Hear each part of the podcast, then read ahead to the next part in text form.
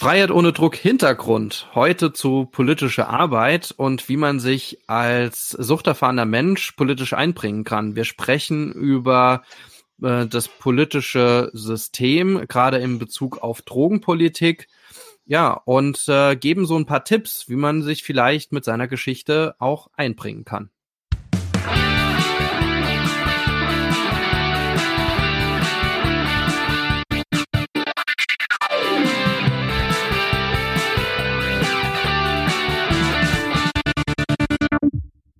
Ja, herzlich willkommen bei Freiheit ohne Druck. Mein Name ist Marc Hasselbach und wie immer dabei ist heute der Dirk Kratz. Hallo Marc, wir sind ja heute zu zweit, mal unter uns. Genau. Ähm, Dirk, ich habe auf YouTube die Drogen, äh, die Drogenbeauftragte der Bundesregierung auf dem Kanal von Thilo Jung gesehen. Da mhm. war Pressekon Bundespressekonferenz und ja. ähm, Sie hat die Jugenddrogenaffinitätsstudie vorgestellt. Ähm, jetzt unabhängig von der Drogenbeauftragten der Bundesregierung, ähm, hat mich erstmal so interessiert, Drogenaffinitätsstudie ähm, habe ich so erstmal noch gar nie gehört, fand ich total spannend. Äh, habe mir die dann nachher auch äh, wirklich mal durchgelesen. Ähm, habe mich dann aber so gefragt, okay, ähm, was bedeutet das so, wenn, also ich sehe da die, die Daniela äh, Ludwig, ähm, Merck, hm, ja, ich sage jetzt nicht, ich werde wütend, aber so, ich merke so, das ist so für mich so eine ganz andere Welt, wie sie da redet. Ähm, und sehe dann so mich als Betroffenen äh, und merke dann so, hey, wie, wie kriege ich das alles zusammen? Also so was, wie kann ich mich vielleicht auch engagieren oder wie könnte man sich engagieren? Ja, und da habe ich gedacht, hey, das äh, könnten wir doch mal irgendwie so besprechen. Also mhm. so was, äh, was ist die Drogen, Jugenddrogenaffinitätsstudie? Also die wurde ja, ähm, also ich habe die die Pressekonferenz auch gesehen. Äh, einerseits, weil ich äh, auch äh, Jung und Naiv da auch äh, folge. Da kann man, kann man gerne äh, ein kleines bisschen Werbung machen äh, für den ja, Riesenkanal, den er ja geworden ist.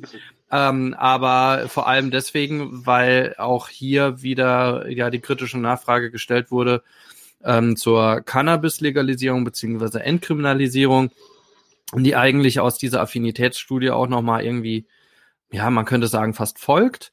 Ähm, mhm. Aber ja, ähm, die ging auch in der letzten Woche über eigentlich alle Verbandsverteiler, äh, wurde das auch nochmal auch jetzt einfach veröffentlicht. Ähm, die Drogenaffinitätsstudie, ist, die kommt irgendwie jedes Jahr raus.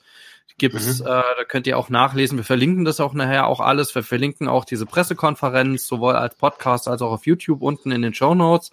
Könnt ihr euch das auch nochmal angucken. Ist vielleicht auch ganz interessant, wenn ihr, bevor ihr den Podcast hört, das nochmal anhört, könnt ihr das aber auch mhm. danach nochmal machen. Also ist, glaube ich, geht's beides irgendwie möglich. Ähm, ähm, weil ähm, wir wollen die gar nicht, im, glaube ich, im Einzelnen jetzt auseinandernehmen, äh, nein, äh, sondern nein. mal grob, grob in der Struktur drüber gehen. Also die gibt's seit 73 äh, und es ist eine sogenannte Repräsentativbefragung der Bundeszentrale für gesundheitliche Aufklärung. Ähm, das heißt, es ist äh, keine wissenschaftliche Untersuchung, das sollte man so festhalten, sondern es ist mhm. einfach eine Telefonstudie. Also in dem Falle Forsa, äh, das Institut Forsa ruft äh, insgesamt jetzt 7000 Befragte an, in diesem Fall. Ähm, 70 Prozent per Telefon und 30 Prozent per Mobiltelefon. Ähm, ist auch die Frage, wen erreicht man dann wie. Aber das werden die schon wissen, die mhm. Menschen von Forsa, weil die machen ja eigentlich nichts anderes als äh, Stichprobenerhebungen ja. und äh, Repräsentativstudien. Und dann, dann werden die nach ihrem Verhalten gefragt, nach ihrem Drogenverhalten. Mhm. Und über die ganze Entwicklung seit 73, ähm, über die, wenn man das jedes Jahr macht, äh, diese Repräsentativbefragung, bekommt man halt Trends raus. Mhm und äh, kann halt zu den Vorjahren dann entsprechend Stellung nehmen und aus, aus diesen Daten werden dann halt einfach in diesem Fall ja dann politische Schlüsse gezogen und die ähm, die Bundeszentrale für gesundheitliche Aufklärung ist ein Zentralinstitut auch der, der, der deutschen Bundesregierung Mhm. Beziehungsweise eine Zentrale, die direkt an, am, am Bundesministerium für Gesundheit einfach dranhängt. Mhm. Äh, und äh, die Drogenbeauftragte, die Bundesdrogenbeauftragte ist ja quasi, können wir jetzt ein bisschen übertragen sagen, die Regierungssprecherin für Drogenpolitik, mhm. ähm, die quasi die Drogenpolitik der Bundesregierung vertritt, beziehungsweise die weiterentwickelt und dann damit auch äh, die zentrale Ansprechperson, wenn es um bundesweite Drogenpolitik geht. Mhm. So, das ist ihr Job. Mhm. Und ähm, damit ist sie ja auch nochmal natürlich auch gebunden an, an eine gewisse politische Leitlinie, die im äh, Bundestag beziehungsweise in der Regierung eher vorgegeben wird. Äh, andererseits hat die natürlich gewisse Freiheitsgrade, um zu sagen, mhm. Themen zu finden und sich mit Themen zu beschäftigen. Aber, Aber diese, wie, diese wie, Stellungnahme ist ja eine, die, die jedes Jahr irgendwie rauskommt und kommentiert wird. Mhm. Ähm, ganz kurz, um da ganz kurz, wenn du gerade dabei bist, also wird, wird sie würde, wird ja da eingesetzt in so ein Amt ähm, und das der oder die, die das Gremium, das sie sie einsetzt, äh, ist dann quasi vom Gesundheitsministerium oder vom Bundesministerium für Gesundheit. Ähm, da müsste ich jetzt nochmal genau nachlesen, wer, ob das der Minister ist, der Gesundheitsminister, der sie dann einsetzt. Mhm.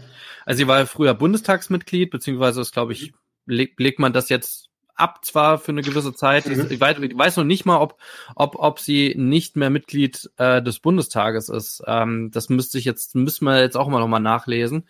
Mhm. Ähm, ich erinnere mich an äh, Sabine Betzing, damals die Bundesdrogenbeauftragte wurde, die war weiterhin, glaube ich, MDB, aber boah, bitte nicht drauf festnageln.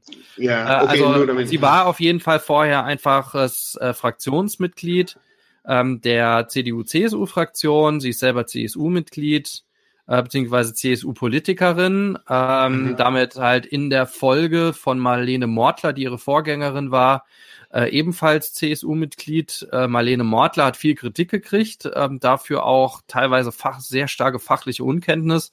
Und äh, auch im Tan Kanal von Thilo Lung wurde die Neubesetzung von der, der mhm. ähm, Drogenbeauftragten Marlene Mortler ist ja dann jetzt ins Europäische Parlament gegangen. Und darum wurde diese Stelle frei und dann wurde sie nachbesetzt mit der äh, Daniela Ludwig und mhm. Und Thilo Jung hat das dann kommentiert, auch wieder jemand, der keine Ahnung hat, weil sie mhm. wohl vorher sich eher als Verkehrspolitikerin ähm, mhm. verdingt hat. Äh, nichtsdestotrotz, ähm, ja, wird die dann ernannt. Ich denke, das ist ein Regierungsbeschluss erstmal, dass man diese ja. Sprecherin oder diese, diese Beauftragten benennt. Es gibt ja noch viele andere Beauftragte in der Bundesregierung ähm, für die unterschiedlichsten Politikfelder. Und mhm. dazu gehört dann auch diese Drogenbeauftragte, die aber dem Bundesgesundheitsministerium angegliedert ist. Mhm. Also schlussendlich geht es da äh, unterm Strich geht es natürlich um die politische Agenda.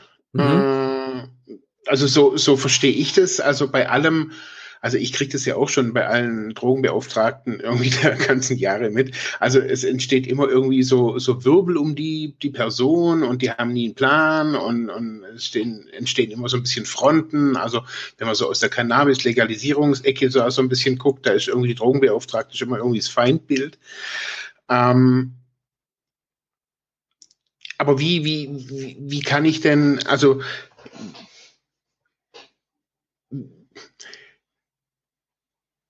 Jetzt habe ich den Faden verloren. Ja. Würde dir gerne helfen, ja. Drogenauftragte. Wie jetzt, jetzt die, sie, sie hat eine Agenda, sie ist Politikerin, beziehungsweise Politiker, je nachdem, wer das macht. Genau. Also die Frage, was sich mir da so stellt, ist so, ähm, ist es, ähm, sie ist Sprecherin, aber ist es so ein, auch so ein, so ein ist, ist es auch so ein Entscheidungsorgan? Also gibt sie so die, die, mhm. Also ja, natürlich ist sie auch mit Entscheiderin. Also es ist, es ist einerseits natürlich im Regierungsauftrag handelnd, äh, aber mhm. auf der anderen Seite natürlich mit bestimmten Fre Freiheitsgraden, ja. Mhm. Ähm, also welchen Themen man sich zuwendet und wird da, dazu auch fachlich natürlich beraten. Die hatten einen Stab, einen Bürostab, ja, äh, mhm. der ebenfalls ja berät.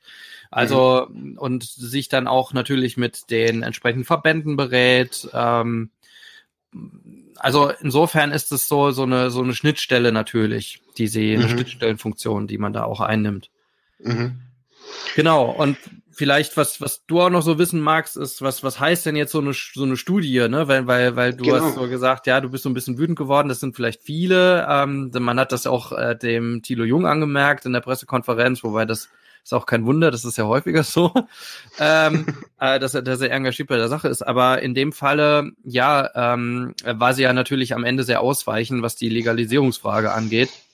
Mhm. Äh, aber ja, man muss halt einfach sagen, dass solche Studien, die Tradition sind, quasi schon im politischen Alltag, ähm, mhm. äh, immer solche ja, einfach wichtige Funktionen haben, die teilweise sogar Lenkungsfunktion für drogenpolitische Entscheidungen auf Bundesebene. In dem mhm. Falle ähm, hat man ja festgestellt, dass das Rauchen rückläufig ist im Gegensatz zum Vorjahr, vor allem in den jüngeren, ähm, in den jüngeren Altersklassen. Mhm. Äh, was ich schon krass finde, weil eigentlich ja Rauchen erst ab 18 erlaubt ist und trotzdem ähm, ja das Rauchen ähm, dann, ich glaube, ab 12, meine ich, haben die ja gemessen, doch mhm. ähm, auch schon äh, irgendwie doch schon weiter verbreitet ist. Also mhm. Weiter als null, das ja auf jeden Fall. Ja. Ähm, und ähm, genauso ist es ähm, beim Trinken in den jüngeren Kohorten. Dafür äh, verstärkt sich irgendwie das Rauschtrinken. Aber das könnt ihr, wenn ihr das jetzt hört, auch, auch noch mal alles nachlesen. Wie gesagt, da wollten mhm. wir jetzt nicht drauf nachgehen. Aber das Interessante, und das war ja dann der ausschlaggebende Punkt oder der Diskurspunkt, dass Cannabiskonsum seit Jahren steigt. Trotz mhm. aller Verbote, und auch weitaus mehr steigt als alle anderen illegalen Substanzen. Alle anderen, die sind halt wirklich niedrig. Es gibt dann noch mal äh, also im, im, Vergleich, aber Cannabis ist dann doch äh, stark ansteigend, ob trotz aller Verbote und Unkenrufe, wie schlimm alles ist.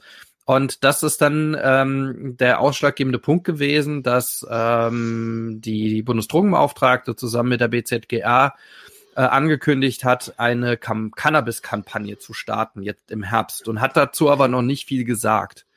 Mhm. Ähm, was man dazu sagen muss, ist erstmal zu begrüßen. Also wenn man jetzt so, wenn du mich jetzt so als Verbandsvertreter oder irgendwie so fragst, dann ja. kann ich sagen, ja, es ist erstmal zu begrüßen, dass das Thema überhaupt auf die Agenda kommt, mhm. weil das hat man bisher gar nicht behandelt und hat erstmal gesagt, ja, Cannabis ist illegal, da muss man ja gar nichts machen.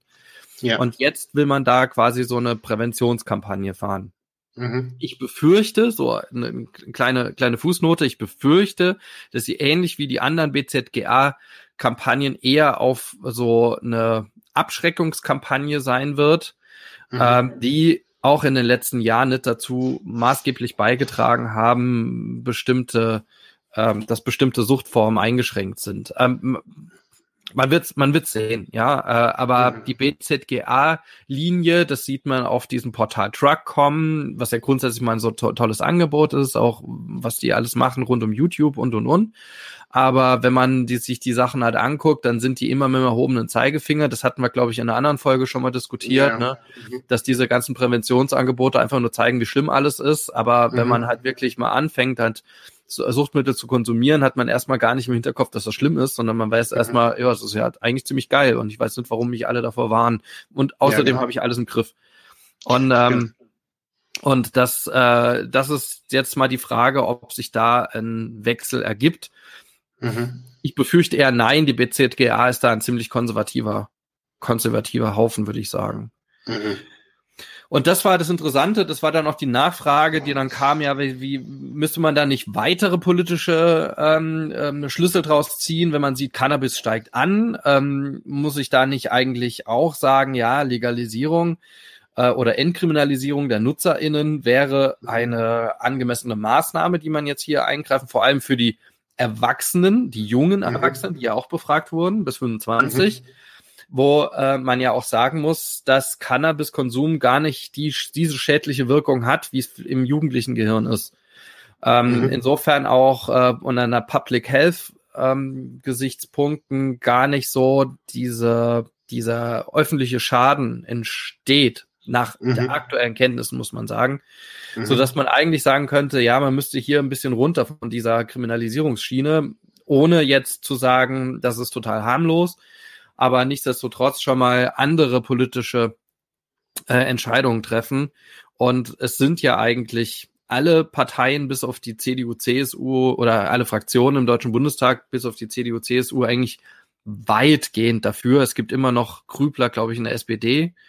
Äh, ja. Aber ansonsten sind eigentlich alle weitgehend dafür, das zu legalisieren. Gut, die AfD mhm. sicherlich auch nicht. Also, das ist, gut, die, die, die betrachte ich habe ich gar nicht im Kopf. Yeah. das nehme ich gar nicht wahr. Aber das, ja, nee, ähm, äh, aber ansonsten ähm, müsste man da in die Richtung gehen und jo, das macht sie mhm. nicht. Also das bedeutet dass auch, dass also diese eine, also die CD, CDU, CSU auch nach wie vor so viel konservative Macht auch quasi hat, um weiterhin, also ich, ich sage es ist einfach auch mal aus so einer sozialarbeiterischen Sicht, weiterhin einen, einen bewahrpädagogischen Ansatz zu verfolgen, der wissenschaftlich nicht haltbar ist eigentlich.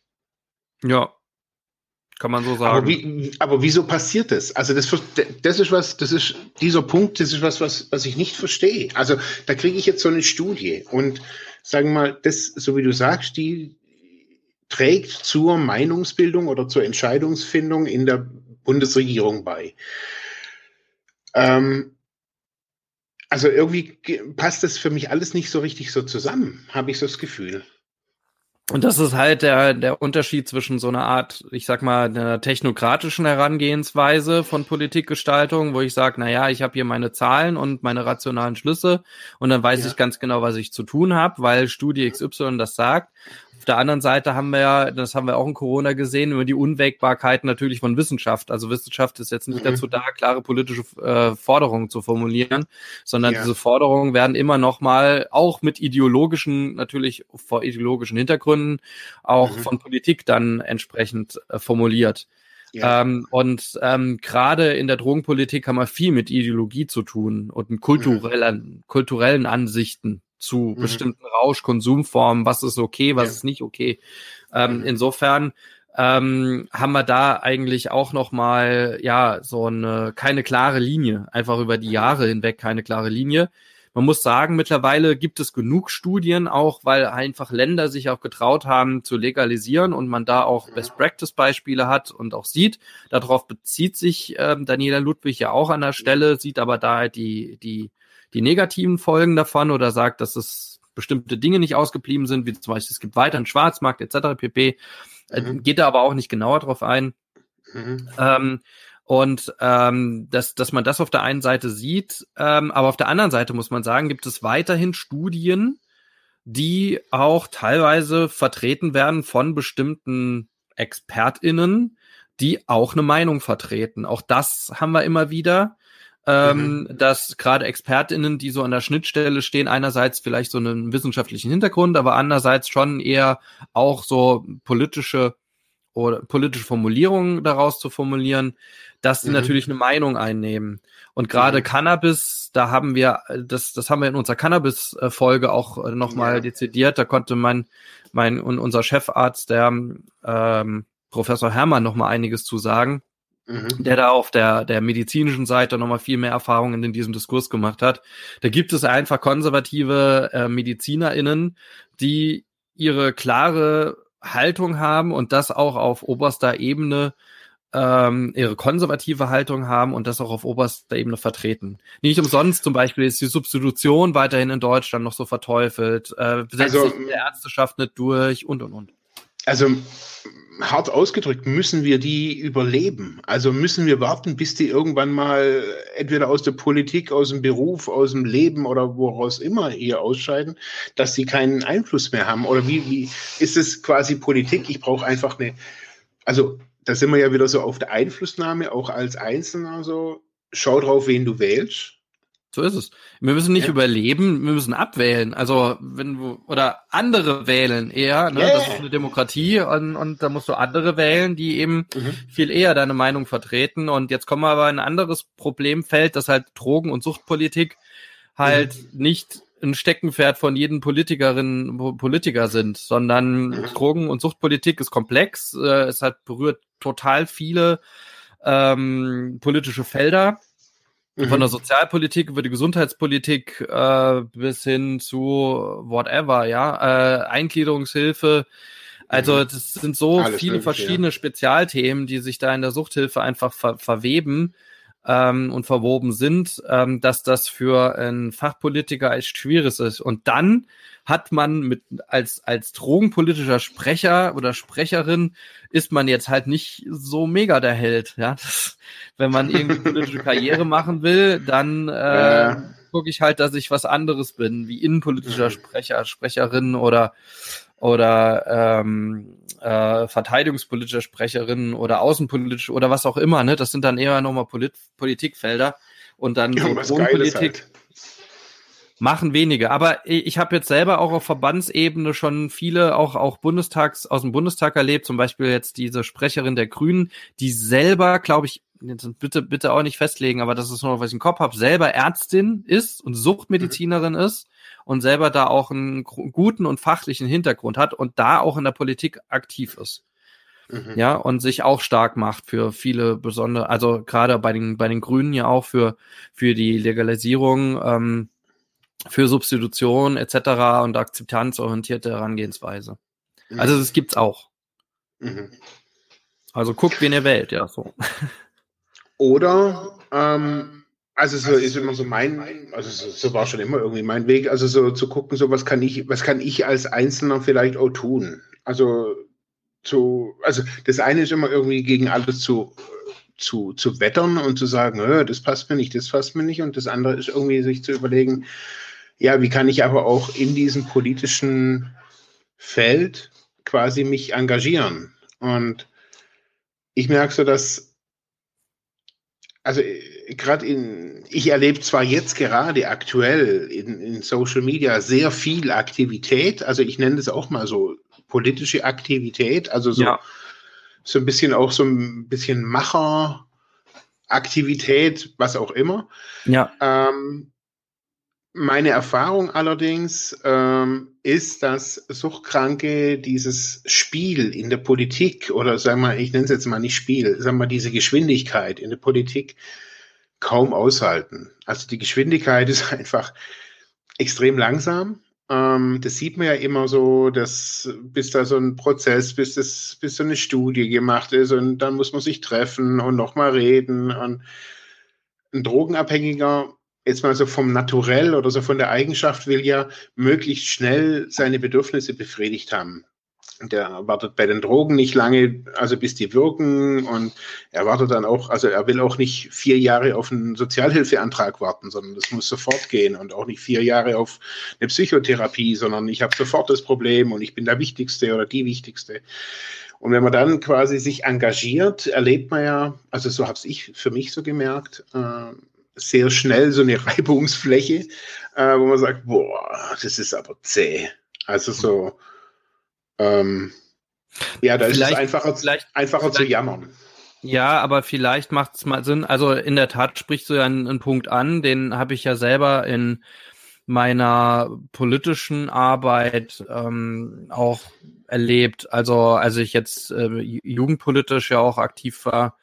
Ähm, und äh, das dass man oder jetzt auch jetzt natürlich als äh, in, in verschiedenen Gremien jetzt äh, auf Ver Verbandsebene, sei es denn beim FDR oder sei es denn äh, auch beim Paritätischen ähm, da oder auch in der Landesstelle für Suchtfragen, dass man dort einfach auch äh, keine nicht wirklich viele Betroffene findet. Also klar, es wird die Selbsthilfe eingebunden. Das wird immer schon gesagt, ja, wir binden müssen viel die Selbsthilfe einbinden und ähm, dort findet man schon ehemals Betroffene oder Angehörige, ja, mhm. wobei das halt zunehmend schwierig ist, weil die Selbsthilfeverbände sehr häufig komplett überaltert sind und, und die sind mit verschiedenen, mittlerweile mit verschiedenen Aktionen dabei, sich zu verjüngen, machen da auch, glaube ich, ganz, ganz viel, aber es ist ein sehr schwerer Job, da auch so einen Generationenwechsel irgendwie hinzukriegen äh, weil es auch teilweise so ist, wie du sagst, dass man sagt, na, ich schließe ja damit irgendwie ab und äh, mit meiner eigenen Suchtgeschichte und dann will ich damit irgendwie nichts mehr zu tun haben.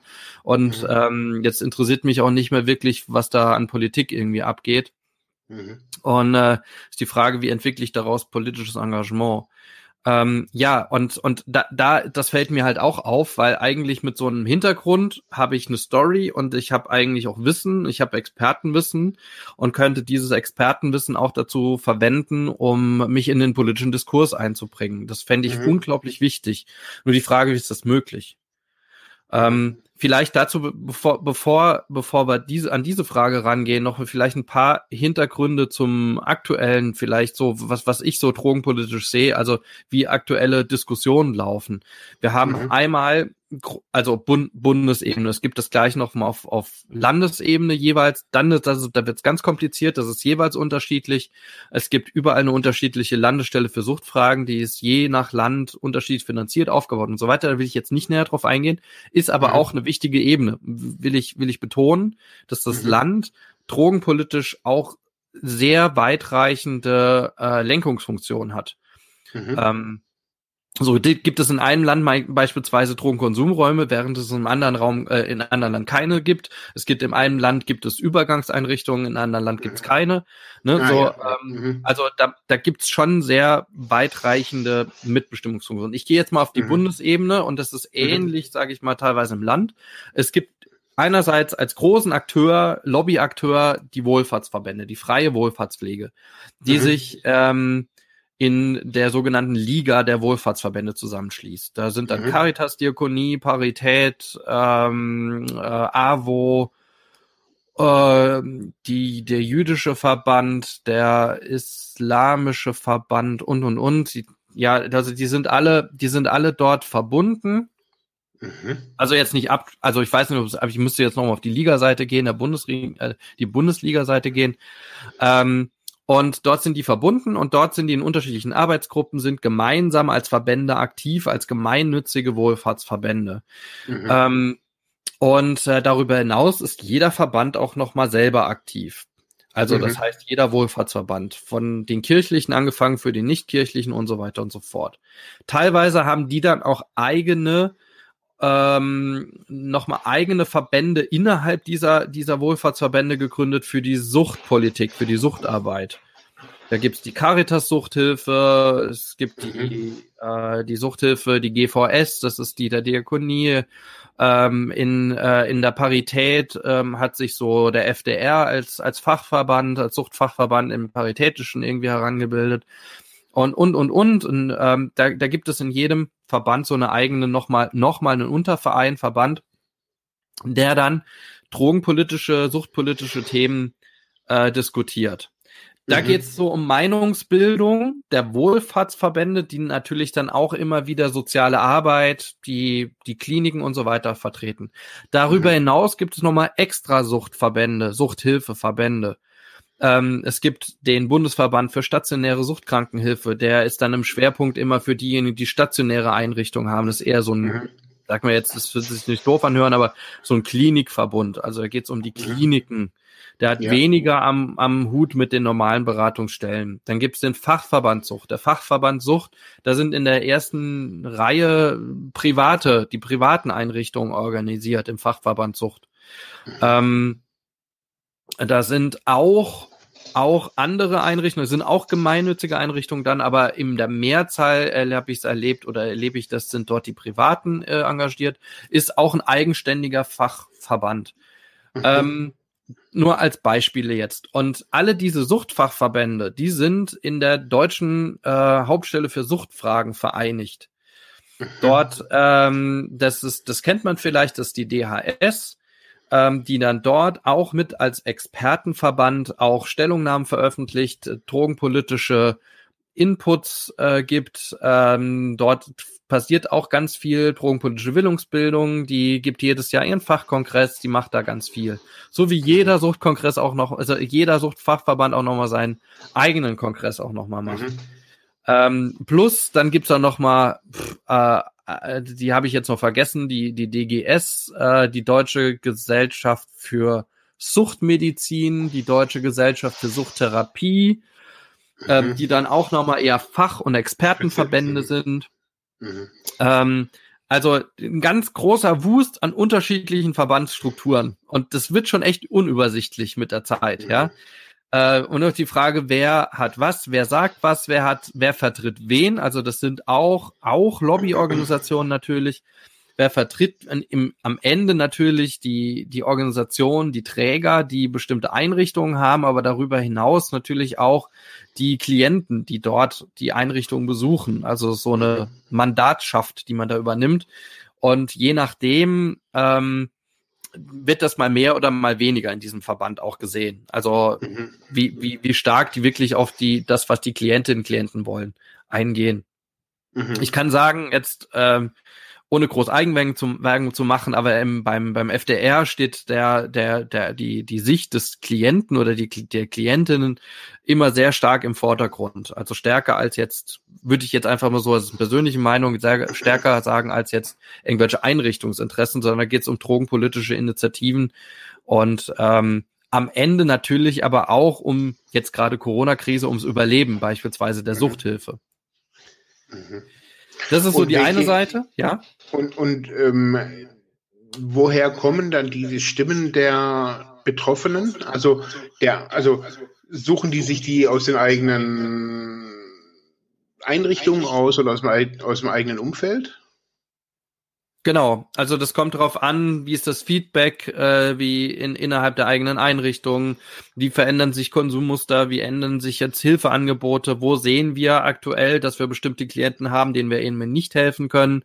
Ähm, die bräuchten ein folgendes Angebot, also wo gibt es Veränderungen in der, in der Szene, Struktur, äh, wo müsste ich nochmal ein anderes Beratungshilfeangebot äh, etablieren, wo ha hapert es an den Übergängen beispielsweise zwischen der Haft äh, und der Drogentherapie. Ne? Das mhm. sind so lange Themen wo man darum kämpft, dass sich dort auch der Krankenversicherungsschutz auch äh, auch tatsächlich etabliert, äh, weil viele nach einer Haftentlassung immer noch ohne Krankenversicherung auf einmal dastehen. Also das sind so äh, so Punkte, die man dann natürlich auch mitvertritt. Mhm. Ähm, so, aber aber dezidiert muss ich sagen, habe ich da halt weniger wirklich Suchterfahrene, bis auf die, die Selbsthilfeverbände, ja. Mhm. Aber habe ich da weniger direkt Suchterfahrene gesehen, ja, mhm. ähm, oder erlebt, sondern mehr Fachpersonal auch. Mhm.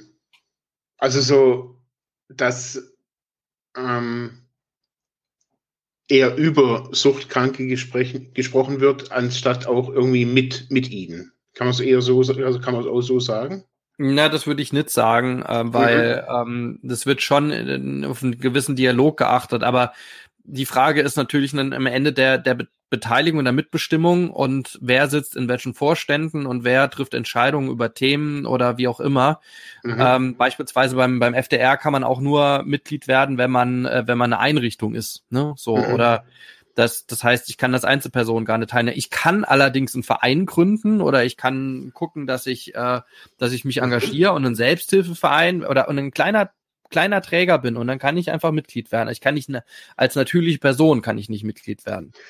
Also ich könnte und das jetzt ist quasi vielleicht, das ist vielleicht im Hintergrund wichtig, ähm, mhm. wenn wenn ich sage, ich will als Einzelperson irgendwas bewegen und dann muss ich jetzt, ich sag mal, nach einem Deutsch, deutschen Politikkonzept halt sagen, ich muss mich organisieren, ich muss ja. mich institutionalisieren und dann kriege ich vielleicht Zugang zu diesen Verbandsstrukturen und kann dort auch politische Lobbyarbeit machen. Mhm. Ähnlich wie es jetzt die Suchthilfeverbände ja auch machen. Äh, Sucht-Selbsthilfeverbände, so. Mhm. Oder Vereine. Also beispielsweise jetzt, wir hatten ja unser Gespräch mit, mit den Guttemplern, die machen das ja ähnlich. Das sind ja auch ja, viele ja. Menschen, die langjährig selber erfahren sind und aktiv sind und dort mhm. halt einfach ihr Engagement halt mhm. äh, ausleben. Also für, für mich ist es gerade irgendwie, also vieles echt neu, also auch diese Beteiligungsmöglichkeiten zu sehen. Also ich finde, so, so, ein Konsens ist ganz schnell immer so gefunden, nö, man kann irgendwie nichts machen. Aber so das, was du, was du gerade so sagst, also ich sehe ganz, ganz viele Beteiligungsmöglichkeiten. Also eher A, man könnte sich in der Suchthilfe quasi, also jetzt nicht also als Selbsthilfegruppenleiterin oder Leiter, sondern zu sagen, hey, ähm, ich möchte mich da auch politisch engagieren, also dass man die Suchthilfe im in der eigenen Kommune zum Beispiel irgendwie auch mal irgendwie vorstellt. Klar. Sagt, hey, und, also, das ist ja alles Beteiligung. Also, wo ich höre zum Beispiel, gar, also ich lese es auch jeden Tag in, ähm, immer wieder so von, von Leuten, die, die da gerade auf Instagram, auf Facebook irgendwie, wo man weiß, eben die sind suchtkrank oder ehemalige, die, die so nach Beteiligung suchen. Die sagen so, hey, ich suche so ein bisschen so nach einem Sinn, also nicht wirklich nach einem Sinn, aber so nach einer Aufgabe. Ja. Und ich glaube, dass, also für mich war zum Beispiel die Leitung von einer Selbsthilfegruppe ganz, ganz wichtig. Also ich hatte da eine Beteiligungsmöglichkeit. Also ich konnte mein Wissen weitergeben an was weiß ich auch immer. Ich konnte ja ganz vieles da irgendwie für mich selber lernen. Also auch mich zu be äh, betätigen auf so einer Ebene auch so ein bisschen politisch. Ähm, ja, ich meine, du hast ja recht. Also ähm, jetzt, jetzt haben wir, das habe ich ja nur auf einer Bundesebene angefangen. Politische Arbeit sieht ja ganz unterschiedlich aus oder kann ganz unterschiedlich mhm. aussehen und auch anfangen auch auf kommunaler Ebene. Also wenn ich zum Beispiel zu den NAs vor Ort gehe, dann muss mhm. ich ja nicht nur die Arbeit der NAs darauf beschränken, halt jede Woche was, was okay ist, aber jede Woche einfach die, die Selbsthilfegruppe zu machen, danach trennt man sich und macht halt nicht weiter. Aber man könnte ja mhm. überlegen, man macht ein offenes Forum, man macht mal einen Infostand auf dem Marktplatz, äh, mhm. man äh, lädt quasi die Fraktionen der Kommune ein oder der, der, des, des Stadtrates, des, des, des Kreistages oder was auch immer, um, mhm. um die Leute mal zu informieren darüber, was macht man denn hier eigentlich? Was bräuchten wir als Selbsthilfegruppe hier vor Ort? Äh, mhm. Wie sieht die Situation der Suchtkranken hier aus? Also man ist ja Vertreter von sich selbst und man geht damit schon in eine Art der politischen Arbeit vor Ort in der Kommune.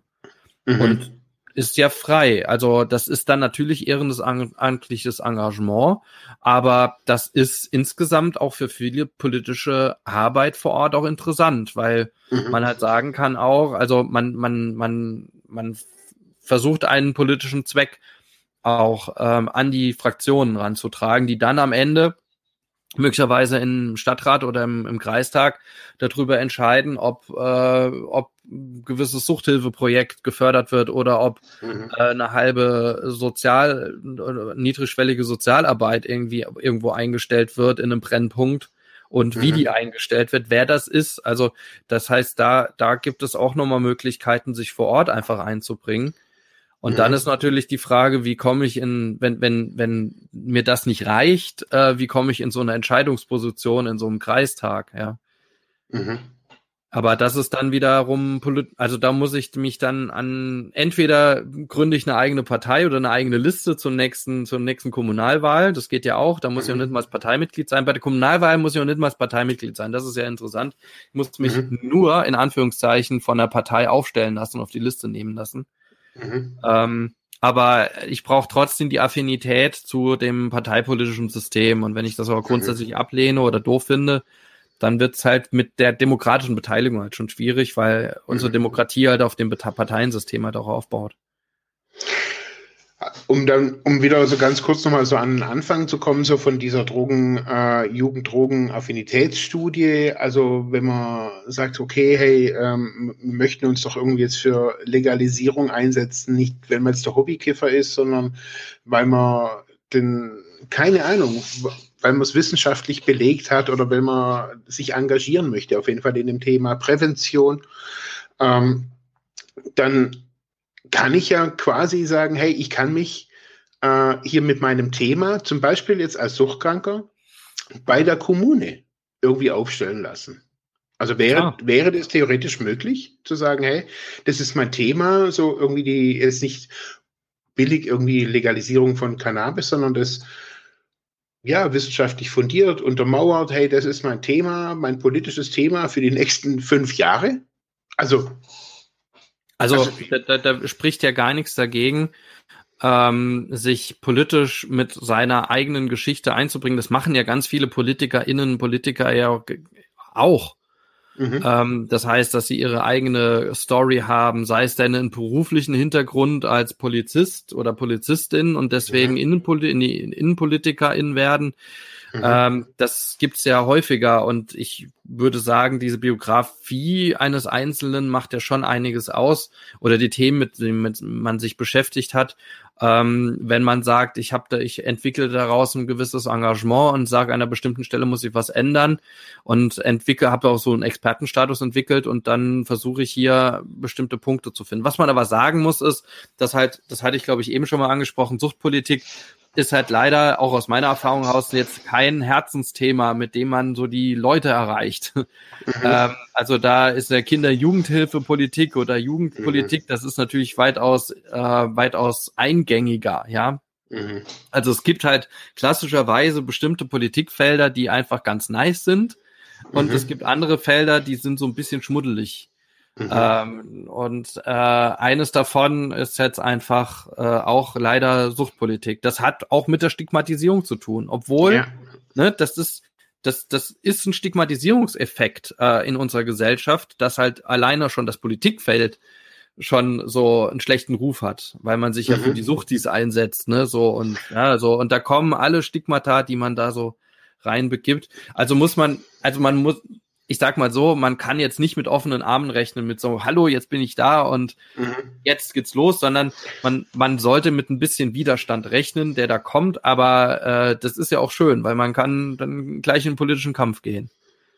Also ich habe halt so gemerkt, so dass theoretisch auf jeden Fall, also so verstehe ich Politik und ich, ich, nach meinem Verständnis ist diese Frau aktuell da wirklich auch am, am falschen Platz. Jetzt nicht, weil sie keine Ahnung hätte oder so irgendwas, sondern weil ich menschlich gesehen, also da gesehen habe, dass diese Frau da irgendwie gar nicht wirklich mit Demut an das alles geht. Und ich sehe, dass es keine Bundeskrebsbeauftragte gibt. Es gibt keine Bundesdepressionsbeauftragte oder eine Bundesburnout-Beauftragte. Also das ist schon eine, eine, eine Sonderstelle, finde ich. Also das ist eine, eine Besonderheit, dieses Amt. Und ich glaube, man könnte dieses Amt auch mit sehr viel, wenn man, mit, mit, wenn man das mit einer Person besetzt, die, die wirklich nach vorne denkt. Ich glaube, man könnte da für die, für die Suchthilfe wirklich, wirklich viel erreichen. Also ich glaube, dass das, finde ich, auch so ein Ziel wäre, zu sagen, hey, dieses, dieses Amt mit, mit jemandem zu besetzen, die, wo, wo die Demut auch hat, dieses Amt zu besetzen. Also ich glaube, im, im Wirtschaftsministerium brauche ich nicht unbedingt Demut, demütig sein, aber als Drogenbeauftragte bin ich besonders das. ja, auch gut. Ja, aber ich glaube eben, man, ich finde es schon, ich, auf einer Ebene finde ich es cool, dass, dass es eine Bundesdrogenbeauftragte oder einen Bundesdrogenbeauftragten gibt. Ich finde das super. Also, weil es so eine, eine Einzigartigkeit irgendwie auch hat. Ähm, leider wird es irgendwie eben nicht wirklich genutzt, habe ich so das Gefühl. Also auch von der ja. Stelle selber nicht. Man muss, man muss, man muss das unterscheiden. Also ich wollte wollt eben ja noch leider in so einem längeren Referat jetzt nochmal diese, diese äh, äh, Verbindung zur, zur Bundespolitik ziehen von der Verbandspolitik. Ähm, ja. Also um, um da nochmal vielleicht zum Verständnis nochmal einen Unterschied zu machen. Ähm, de, diese ganze Verbandspolitik, die, diese, diesen Riesenapparat, den ich da aufgezählt habe, ja, das ist so diese eine Schiene der bundespolitischen Beteiligung oder wo Suchtpolitik gemacht wird. Jetzt mhm. entstehen mhm. da aber Konzepte, die nicht natürlich eins zu eins irgendwie umgesetzt werden, sondern da können nur Positionierungen entstehen, die mhm. gibt man dann weiter an die politisch Verantwortlichen und hofft, dass sich eine Mehrheit dort findet. Und dann beginnt quasi diese politische Arbeit vor Ort.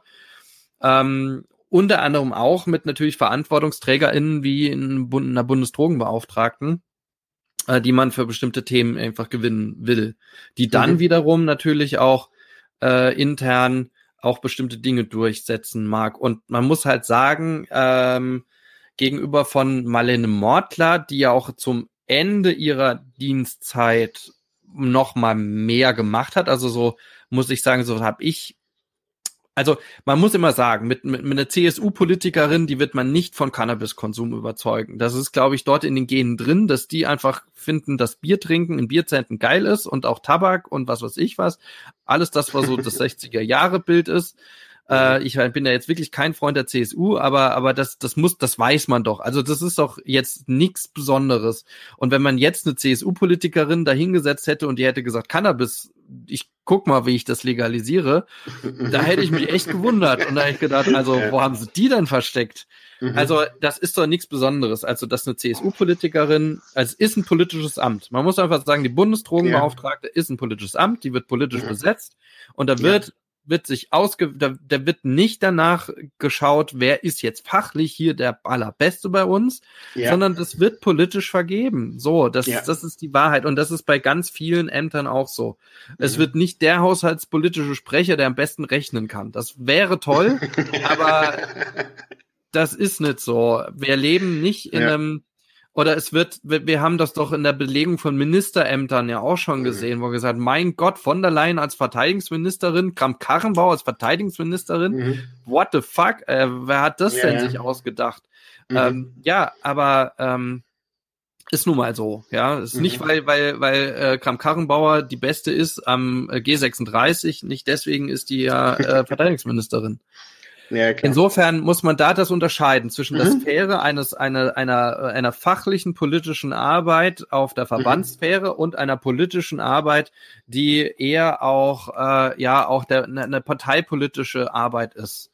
Mhm. So und dafür muss ich sagen, was bisher Daniela Ludwig in der kurzen Zeit an Statements rausgehauen hat, bin ich da gar nicht so negativ eingestellt wie jetzt du, mhm. weil einerseits mhm. habe ich das schon mit kauft man sich eine CSU-Politikerin, hat man da ja eingekauft, damit gehe ich einfach klar, also das ist nun mal so. Mhm. Mhm. Ähm, aber dass sie sich erstens, das ist schon ein Riesenschritt, diesen Thema Cannabis zuwendet und sagt, wir müssen da jetzt ran und wir müssen darüber reden. Das wird jetzt erstmal nicht irgendwie, mhm. äh, wahrscheinlich wird es irgendwie verteufelt, aber man, man geht da ran, man macht eine Präventionskampagne und, mhm. und sagt, naja, wenn man, man versucht, einen Diskurs zu öffnen. Und die hat da schon einige Sachen gesagt in der Pressekonferenz, das haben Vorgängerinnen, Vorgänger nicht getan. Und das nächste ist, es gibt dieses Substitutionsthema, dem hat sie sich sehr stark angenommen. Ich finde, die Substitution und? ist wirklich an einem, an einem, an einem, an einem sehr starken Wendepunkt in Deutschland eher negativ, nämlich dadurch, dass ganz viele Ärztinnen und Ärzte, die jetzt noch substituieren, nach und nach jetzt in wohlverdienten Ruhestand gehen, meistens schon Mitte 70 und haben immer noch ihre Praxis auf. Ähm, und wir werden äh, dadurch, dass man jetzt schon eine schlechte Struktur hat und eine sch sehr schlechte, vor allem im ländlichen Bereich, Versorgung mit Substitutionspraxen, ähm, dass, dass man, dass das Ganze noch viel schlimmer wird in den nächsten Jahren. Ähm, und dass man da jetzt auch auf bundespolitischer Ebene interagiert, finde ich gut. Ja, mhm. auch, dass sie sagt, wir muss da rangehen, es soll einen runden Tisch geben, es muss in den Ländern Lösungen geben. Und das letzte Thema, was noch Mordler angefangen hat, Marlene Mordler angefangen hat, ist dieses Beratungsstellensterben. Auch dort hat sie sich auf bundespolitischer Ebene auch engagiert. Beides Themen muss man sagen, so kleiner Wehmutstropfen, ähm, dass äh, natürlich die Bundespolitik, gerade was Substitution angeht, gar nicht so entscheidend ist, sondern das sind dann tatsächlich eher die Länder. Ähm, wobei, äh, dass die Substitution in der Bundesärztekammer sich stärker durchsetzt, ist natürlich auch so ein Ding und das muss man auch mehr machen, weil die Ärzteschaft ist kein Freund von der Substitution. Das muss man immer sagen. Ne, das ist ein kleiner Teil an Ärztinnen und Ärzte, die das ja. machen. Ähm, und dort politische Arbeit bei Ärzten zu machen, ist dann nochmal ein anderes Ding. Mhm. So, also alle diese Dinge zusammengenommen, man kann viel kritisieren, man kann da sagen, ja, vielleicht ist sie nicht empathisch genug, sie ist auch vielleicht auch nicht so demütig, das waren alle Vorgängerinnen auch nicht so wirklich, mhm. ähm, äh, mit einigen kleinen Nuancen nach oben, nach unten und auch positiven Beispielen, aber ähm, grundsätzlich geht einiges in die richtige Richtung für eine CSU-Politikerin. Mhm. Ich so. finde es, ich finde es gut. Also ich, ich habe ja, mein, ich habe persönlich da irgendwie nichts. Also ich finde es gut, also dass, dass ich da auch mal so deine Seite höre so und äh, ja mir da auch, ja mir da auch ein, ein neues Bild äh, machen kann von dem allem. Ja, aber insgesamt kann man trotzdem, muss, muss und, und, und kann man trotzdem kritisieren. Also ich finde jetzt die Aussagen aus dieser Drogenaffinitätsstudie persönlich auch nicht gut.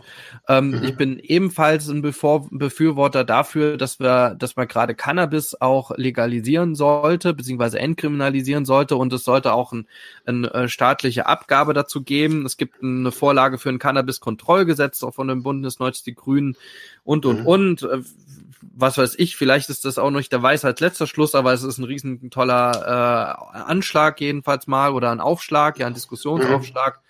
Mhm. Ähm, und ich, man muss einfach sagen, die, die, die Sachen liegen ja auf dem Tisch äh, und dann mhm. muss man einfach danach entscheiden. Und aber das lebt davon, dass sich möglichst viele Menschen einbringen und auch, mhm. äh, auch dann am Ende auch so wählen. Am Ende ist es natürlich mhm. auch die Wahl, die entscheidet. Und hätten wir möglicherweise jetzt eine, eine mehr Grüne auch an der Regierung oder hätten eine rot-grüne Regierung oder halt könnte man sagen, vielleicht gäbe es auch eine liberalere Drogenpolitik.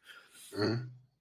Kritisch kann man sagen, bei der SPD weiß man nie so genau, ob das wirklich so dann auch geht.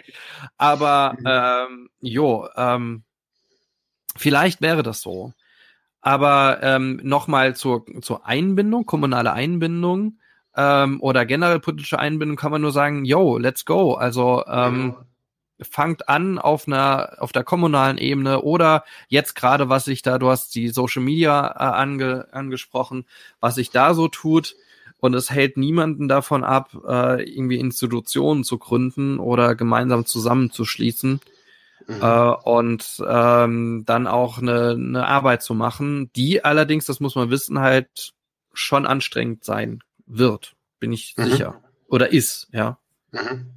Aber ich meine, wenn, wenn Sucht ist ein Lebensthema und wenn man sagt, hey, ich kann das auch noch, ähm, ich habe da vielleicht ein, ein, Ding für mich und ich finde da eine Nische, jetzt nicht unbedingt der nächste Drogen, Bundesdrogenbeauftragte zu werden, aber zu sagen, hey, was äh, im kleinen Umfeld mitzugestalten, finde ich schon, ja, finde ich schon eine, eine gute Aussicht. Also mit seinem eigenen Thema. Und man muss sich jetzt nicht ein Thema aussuchen, also als Suchtkranker, das hat man ja dann einfach schon. Ja Absolut. Also wir haben damals, ähm, weiß ich noch, ähm, äh, da, da haben wir uns ja gekannt, ich war äh, kennengelernt auch, äh, ich war ja mal äh, lange Zeit bei den Jusos aktiv, war ja lange auch äh, mhm. SPD-Mitglied, ähm, bin jetzt nicht mehr äh, und ähm, habe äh, damals hier auch aus meinen Erfahrungen, die ich damals im Drogenhilfezentrum Saarbrücken gemacht habe, ähm, heraus äh, Ideen entwickelt, äh, wie denn die Drogenpolitik in Rheinland-Pfalz einfach besser sein könnte. Weil damals wurde mhm. gesagt, wir brauchen keine Drogenkonsumräume in Rheinland-Pfalz, weil ähm, mhm. ja und vor allem sind habe ich halt vor Ort erlebt, äh, dass viele Rheinland-Pfälzerinnen und Rheinland-Pfälzer einfach ins, ins Drogenhilfezentrum Saarbrücken gefahren äh, gefahren sind, dort mhm. dann einfach auch die Hilfeleistung in Anspruch genommen haben, genauso wie übrigens auch viele aus Frankreich ähm, was erstmal grundsätzlich gut mhm. ist, aber dann hat natürlich dort vor Ort äh, der Landkreis, die Stadt und äh, das Land, glaube ich, waren damals vor allem die die äh, die die Leistungsträger äh, mhm. gesagt, nee, das, das ist alles zu teuer und wir kürzen jetzt die die Mittel übrigens auch wieder hier der Punkt, ne, wenn ich dann dort kommunalpolitisch aktiv, könnte mich natürlich zu solchen Themen auch äußern.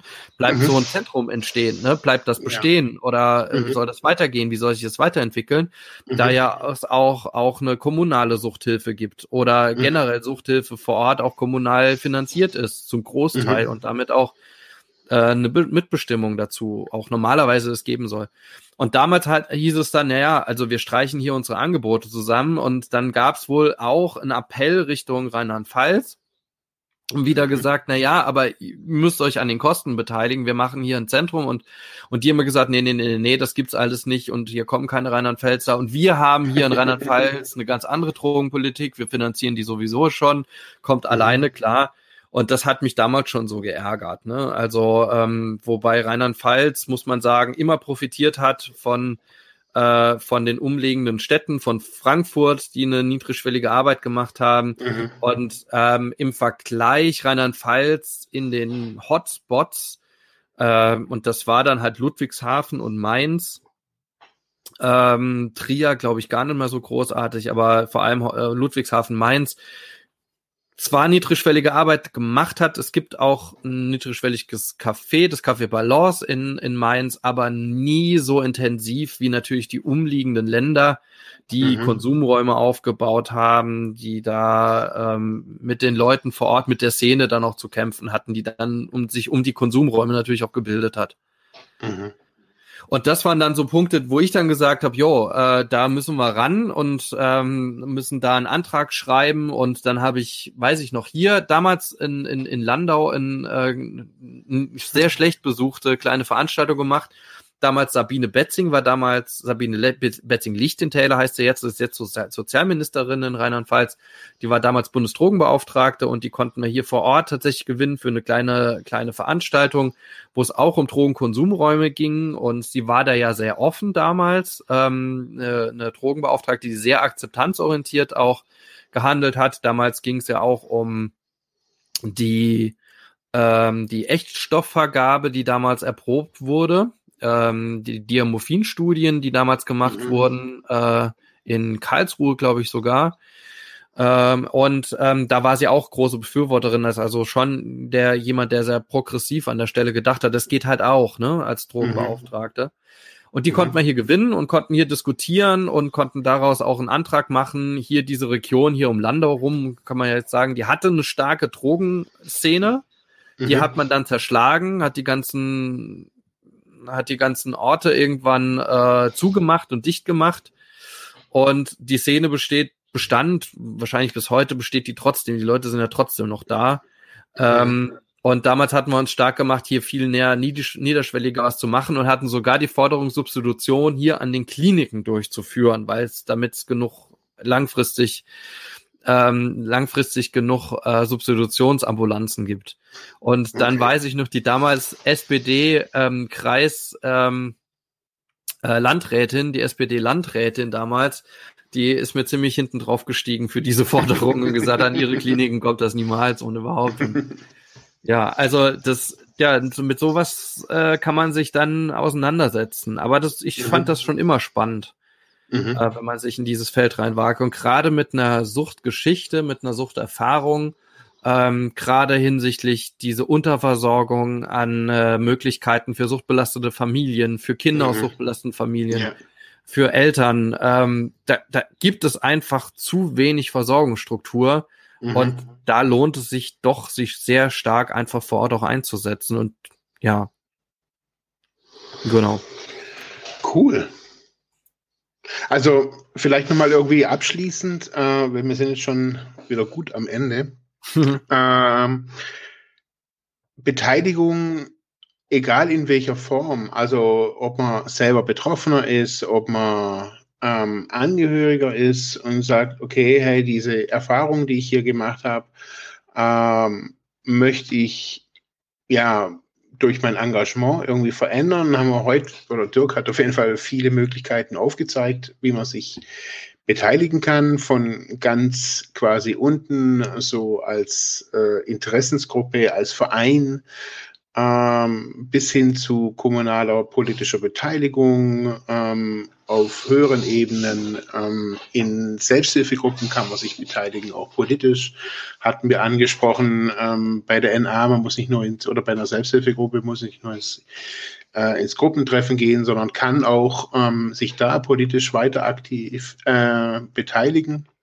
Also ähm, ich finde es toll. Also ich finde das auch toll, irgendwie nochmal irgendwie für mich selber irgendwie zu sehen. Ähm, das sind alles, Sucht ist ein Lebensthema als Betroffener ähm, oder als Betroffene. Ähm, und wieso nicht irgendwie in seinem kleinen Umfeld was gestalten, was vielleicht nachher groß ist äh, oder groß wird? Also finde ich schon eine, eine motivierende, äh, einen motivierenden Abschluss hier gerade von der Episode. Ja, so, sollten wir auf jeden Fall. Ähm, vielleicht einfach, wenn, wenn ihr Ideen habt äh, oder vielleicht auch noch nicht genau wisst, wie ihr die umsetzt oder ja, also let's go, lass uns da gerne drüber quatschen. Wir machen auch gerne nochmal eine Folge drüber. Wir binden auch diejenigen, die vielleicht Ideen haben, auch ein ähm, und äh, oder schreibt uns einfach und dann können wir darüber uns mal nochmal austauschen, ähm, damit mhm. ihr einfach sagt, ja, ich, ich löse mal so eine Blockade, ich schreibe das einfach mal auf oder ich schreibe es mal so nieder und äh, vielleicht, also meistens gibt es entweder eine Vernetzungsidee, also dass man sagt, ich kann dieses Engagement in einem anderen Verein oder in einer anderen, ja, irgendwo in einer anderen Organisation vielleicht auch umsetzen oder let's go, gründet, gründet was eigenes und dann können wir vielleicht auch so ein bisschen helfen. Mhm. Also das wäre ja, wäre auch, also das nur als Angebot, als freies Angebot.